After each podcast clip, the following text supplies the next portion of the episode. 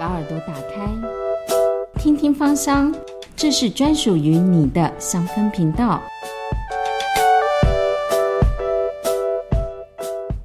请问今天的来宾，你喜欢哪一支精油呢？我喜欢岩兰草，嗯，为什么呢？它是一种一支富含大地的气味，然后很低调、很丰盛的一个感觉，所以第一次闻到它，我就觉得就爱上它了。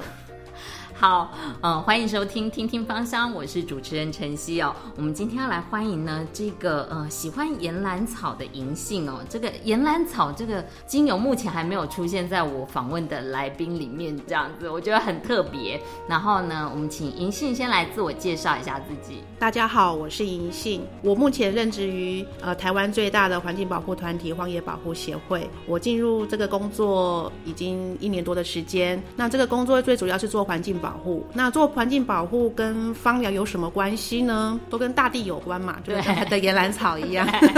对，喜欢自然的感觉，然后也有感于可以尽一分自己的心力来为这个环境做些什么，所以我就决定加入这个团体，一起为守护台湾的环境而努力。那你们曾经呃有做过什么样子的企划吗？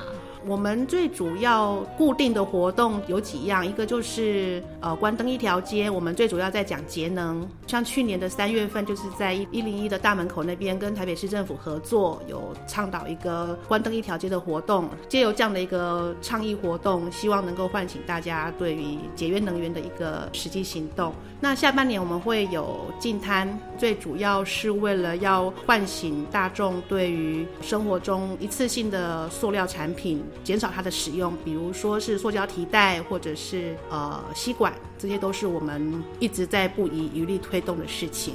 这是属于环境教育的部分。再来就是守守护动植物的栖地啦，其实这也包含了人类的栖地。我们如果把动植物的栖地守护好了，其实我们的人类生活环境也就是会跟着好。我们往这方面来努力。那呃，可不可以谈谈你这个在进入这个环境里面，给你最大的感觉？你从小就很爱大自然吗？我从小就喜欢自然。其实我在念书的时候有一个很大的梦想，是我想去当解说员，到深山里面的一个解说员。森林导览解说员吗？差不多，反正就是在待在深深山里面的。嗯，对。那后来因为念完书就结婚，进入家庭，生儿育女，到现在其实。这个梦一直一直都没有实现过，可是你现在也算是跟大自然结合的工作啊。是啊，所以这是一件很开心的事情，就是 A G 有这个机会，好像跟自然又重新连接上的那种感觉，是很美好的一件事。对，除了关灯活动，那海洋净滩活动，还有办过什么样子的一些大自然的关怀的活动？其实荒野保护协会它是一个志工团体，那我们关怀的对象其实是身心障碍的人士这一群人，他们其实没有什么机会可以走出户外的。嗯，那其实我们就会借由一些教案的设计，把他们带到户外去，让他们去体验植物、树、花是长什么样子。比如说，我们会设计教案，让他们去摸摸树、摸摸叶子、闻闻花，或者是把叶子。揉捻揉捻，就闻它的气味。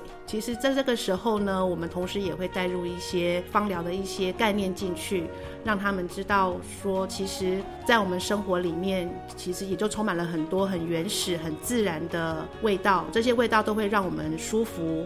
让我们心里心情开朗，让我们或者是有更更功能性的，比如说可以让我们吃得饱，可以让我们脾胃开这样子的一个功能，这都都是我们都是可以放在我们服务的时候的教案之中的。哎，所以这个教案是每年都会，我们会根据我们服务的场域来设计，比如说像在大安森林公园的时候，呃，其实，在大安森林公园里面有蛮多的白千层，对，也有很多的柑橘类的植物。那像这样的植物，我们就会根据我们的场域所在，它有哪些。植物我们去做教案设计，嗯，对，像柑橘类，呃，叶子的就已经很有味道，对对，甚至有时候刚好是产季的时候，我们就会准备柑橘，弄个橘子皮把它剥开，其实就可以闻到那个橘子精油的味道，气味，对对。那像那个白千层，它属于桃金酿科的植物，我们在备案的时候，其实也都会准备像白玉化白千层啊，或者是尤加利之类的气味给学员们闻。然后甚至最后会让呃给他们一些按摩油，为自己按摩，为别人按摩，这都是一个增加互动跟认识的机会。那我们知道你做的工作是跟大自然有关系，然后你自己也种植物，那所以你是什么时候开始学芳疗？为什么会想要学芳疗？就像刚才我跟你提过，我有一个梦是想要到高山去做解说员嘛，嗯，然后记得在几年前吧，刚那时候刚好是人生最低潮的时候，然后跟一个朋友聊天。然后就聊到，哎，有有没有什么事情是以前想做却一直没有做的事情？那我就提到了解说员这件事情。然后就，哎，突然那个朋友刚好他本身也有学芳疗，那他自己有在 DIY 一些油膏给他的家人用，他就建议我说，哎，倒不如你也可以学去学一学这样子的课程啊，还蛮有意思。我想一想，哎，好像也是哈。然后刚好那一年的过年期间，我看到一篇报道，嗯，那篇报道上面有写了几个。明星产业就是未来很有出路的工作项目，有哪些？其中有一个就是芳疗师，哦，实在是有点天助我也的感觉。所以放完年假之后啊，就开始去搜寻啊，去网络搜寻，搜寻相关的课程，然后就从初阶。中阶一路把高阶给学完了，真的是欲罢不能。在初阶、中阶的时候呢，可能就只是了知道那是什么东西，然后怎么应用这样子。学完中阶，你就会觉得，哎，好像还少了点什么，或者是可以想会不会再补足这样子？对，然后就跟着，反正就是同学嘛，就互相吆喝一下，就一起上了高阶的课程。然后在高阶课程，大家彼此的互动也很开心啊，然后学的也很开心，就哎一路虽然很辛苦啦，对，要花很多时。些力气去再去背诵一些植物的专有名词啊，所以最难的是这个，对不对？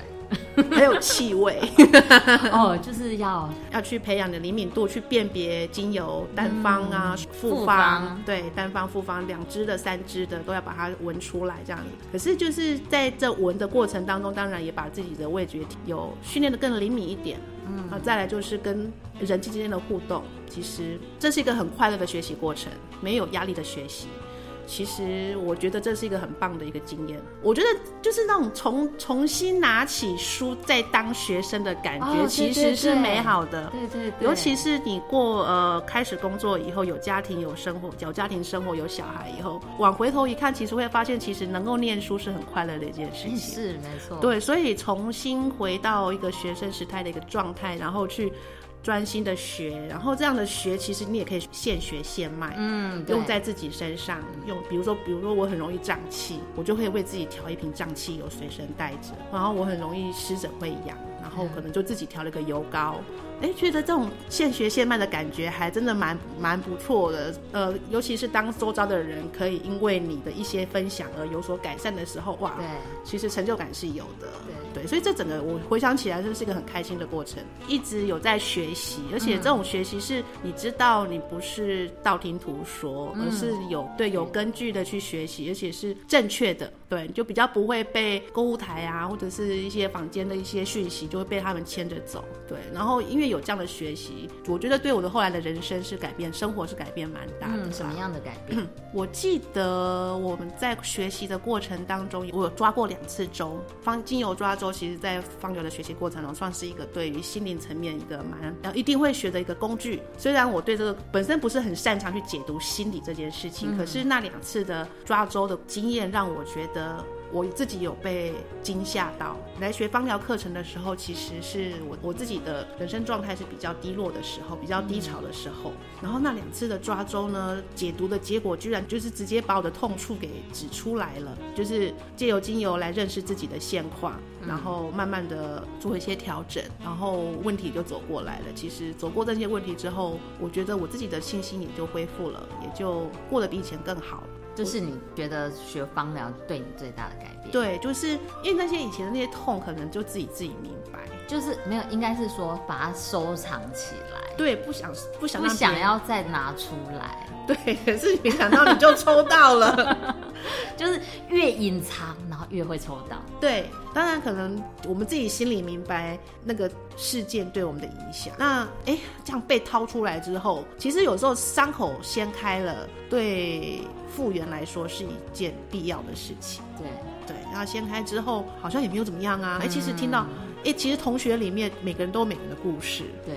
都不是表面上看得出来。嗯，面对自己这件事情，我觉得是蛮重要的一个关键。那银杏，你这样子接触芳疗，还有没有呃一些其他的改变，或者是说你对植物的观念有没有因此改变呢？因为你接触的更多，其实对它的感觉会更多。对。在我们学芳疗的过程当中，其实我们需要对那个植物有所认识、有所了解的，因为包含它可能带给我们的一些心灵层面的一些影响，这都是我们在学习过程当中必须要学到的一个面向。我在学完之后呢，其实虽然我对于植物带给我们的一些心，就是有关心灵方面的东西，我比较没兴趣，比较不会想去探寻一个人的心理层面怎么想，可是。我觉得我有一个很巧妙的转变是，当我在照顾这些我自己种花种草这个的过程当中，诶，我变得我比较不会想要去把原本属于这个植物的东西搬到我的室内里面去。简单来说，我种了野姜花，对，早期的我可能会，诶，野姜花开，我就会把它剪下来，拿到室内插着，然后就会满室芬芳嘛。那通常野姜花你剪下来之后，它本来的花苞开了，它就谢了。它再有花苞，它也不会再开。等于说它的花期就只有那么一朵花的时间。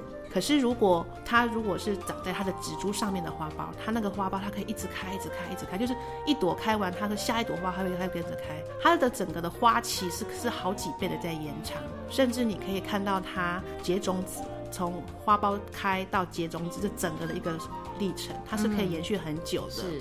哎，当我在某个机缘看到这样子的转变的时候，我我反而会更尊重所有的植物它本身的存在，对，维持它原来它可以最舒服的状态之下，它的生命其实可以很久的。包含我们在教养孩子，包含我们在对其他动物、其他人给对方多一点尊重。让他们可以做他样子，甚至对我们自己来看，我们可以作为我们自己的样子的时候，其实我们的生命可以更美好、更长久。好幸福哦！可是我们现在有一点被社会化了。知道吗？没错，就是你要，我们要生活，我们要努力的赚钱，我们要养自己，要养家人。对对，我们可以少辛苦一点，让我们自己的生活跟生命再丰厚一点。对对，就慢慢慢慢的调整吧。对，所以我们是不是好需要精油？对，我们需要认识自己。对，我们需要认识。对，精油是一个蛮好的方式。嗯，对我记得那时候我在上课。老师一直有提到，你只要找到你喜欢的味道，对，你的病就好了一半。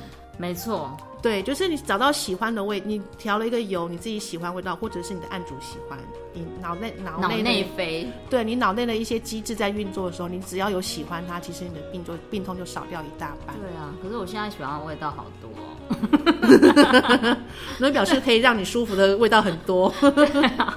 好。那你你在那个呃，比如说进滩呐，或者是呃爬山的时候，有没有让你呃连接到一些什么样子，想到精油？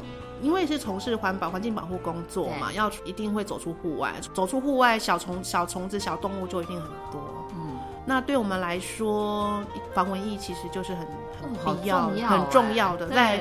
防蚊啊，再就是你可能被蚊虫叮咬之后，你要怎么去消除那个痒的那种那种那种配方的？那是对，那所以你学完芳疗立刻就可以对分个几个那个喷雾瓶就可以大家一起用，蛮好用的。嗯，其实我有看过几本书哈，里面有提到芳疗的这件事情，我也觉得蛮特别的。呃，最近其实各种自然疗法其实都还蛮。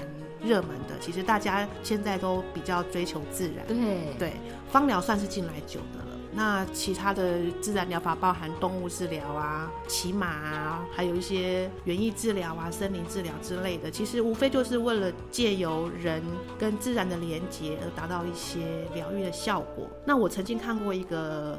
例子就是讲日本那边的森林疗愈的教案里面，对，阿然就安排了一系列的，就是让案主走进森林里面去疗愈他一些身心问题的一个过程，然后最后他安排了一个芳香疗法在他的教案后面，嗯，然后作为他一个整个森林疗愈的 ending，嗯，那同时我也曾经看过一本书，是一位医生写的，他去访问了很多的农友，就是以最自然的方式种植。食物、种种植农作物的一个农友，最后的结尾也是用芳香疗法来来做 ending。嗯，他也因为这样子的访谈之后，他认识了纯露，认识了精油，也借由这两种东西来改善了他自己的生活。对他来说，他这是一个很惊人的发现。其实，在我的工作或者是在我设阅读的过程当中，我有发现，其实芳疗它是一个很能够应用在各个层面的的方式，嗯，包含它的理念、它的想法、它实际应用的层面，其实都是很容易被使用的。嗯，对我觉得它的应用层面是广的，甚至其实你在日常生活中就有使用到它，对啊，只是我们可能不自觉，对。对，我觉得他无无所无所不在，对，无所不在。我刚才想到是无孔不入，也是啊，也是啊。对他无所不在。所以你觉得环境教育跟这个芳疗，它有什么共同点，或者是他们可以怎么样结合吗？我举净滩的例子来说好了，比如说，我不晓得大家有没有进滩的经验？没有哎，我想去做看看。呃，我非常鼓励你。好，你下次你们有办活动找我，没问题，没问题。其实进滩。呃，我们在生活上使用的任何的废料，都很容易在海滩上出现。我们进滩的结果，我们会去分析，嗯，所有的我们捡到的东西，最多的是什么？塑胶袋。保特瓶的瓶盖哦，最近塑胶袋在减少了，因为政府有推那个减塑的政策，塑胶袋减少了。可是吸管就变多了，还有烟蒂，这些生活的废弃物非常的多。那我们办净滩的目的，其实不是为了捡垃圾，垃圾绝对捡不完。对，没错。我们的目的是为了要推动源头减量。看到了这些东西，你再回过头来检视自己的生活，哪边可以做改善，这是净滩的目标。再回过头来芳疗这件事情。就像刚才我提到的那个抓周的我碰到的经验，我们好像也必须要先看清楚自己的问题问题在哪里，你才能够进一步的去调整。嗯，对，才才能够去解决它。这样子两相比较，看起来好像没有什么关系。对，可是实际上它也某种程度的相关。芳疗等于是一个清除自己内心的垃圾。对，协助我们看到自己，也协助我们嗯清掉一些不必要的东西、不必要的负担，让我们自己轻松一点。嗯，其实我们可以不用那么辛苦。对，真的背负这么多不必要的东西在身上。那你刚刚前面有提到你这个五感的部分，嗯，呃，五感可以怎么样的多多培养？其实现代人其实都太偏重眼睛了，太偏重视觉了。我们还有听觉，我们还有触觉，对。可是当我们把惯用的视觉给它拿掉，或者是就把眼睛蒙起来了之后，其实我们会害怕，我们会紧张，我们会没有安全感。嗯，呃，我们在在国小阶级的教案里面，我们会有设计这样的活动。其实对大人也是有，尤其大人，大人防御心更强，对啊，更害怕，更紧张。只要愿意走到户外去，在森林里面，在一棵树下都好，一颗石头上。在草地上，嗯，你只要愿意坐下来，或躺下来，或靠着什么方你觉得舒服的姿势都好，把眼睛闭上，段时间你就会听到不一样的鸟叫声。你可以可能可以听到两种、三种，虽然你不知道那是什么鸟都好，你可能会闻到几种气味，好闻的、不好闻的都可以闻得到。然后风吹在你脸上的感觉，甚至被太阳晒的感觉，或者是你手去摸一摸触触觉。在大自然里面，你可以同时启发你其他的感觉，不是而不是只有依赖视觉。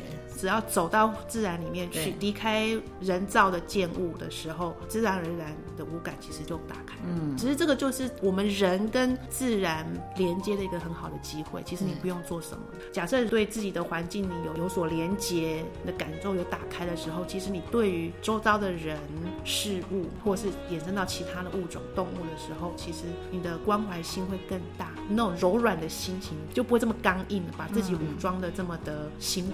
好，这一。集是非常充满分多金的听听芳香，我觉得我仿佛刚刚经过银杏这样介绍，我已经走进大自然里。面。那是一个很舒服的地方，对，那是一个很舒服的地方。对呀，真的，今天跟你聊天真的很舒服。谢谢。然后呃，希望呃听众如果呃没有太多时间走进大自然，你也可以试着不要太依赖手机。对对对对。然后点个熏香，对。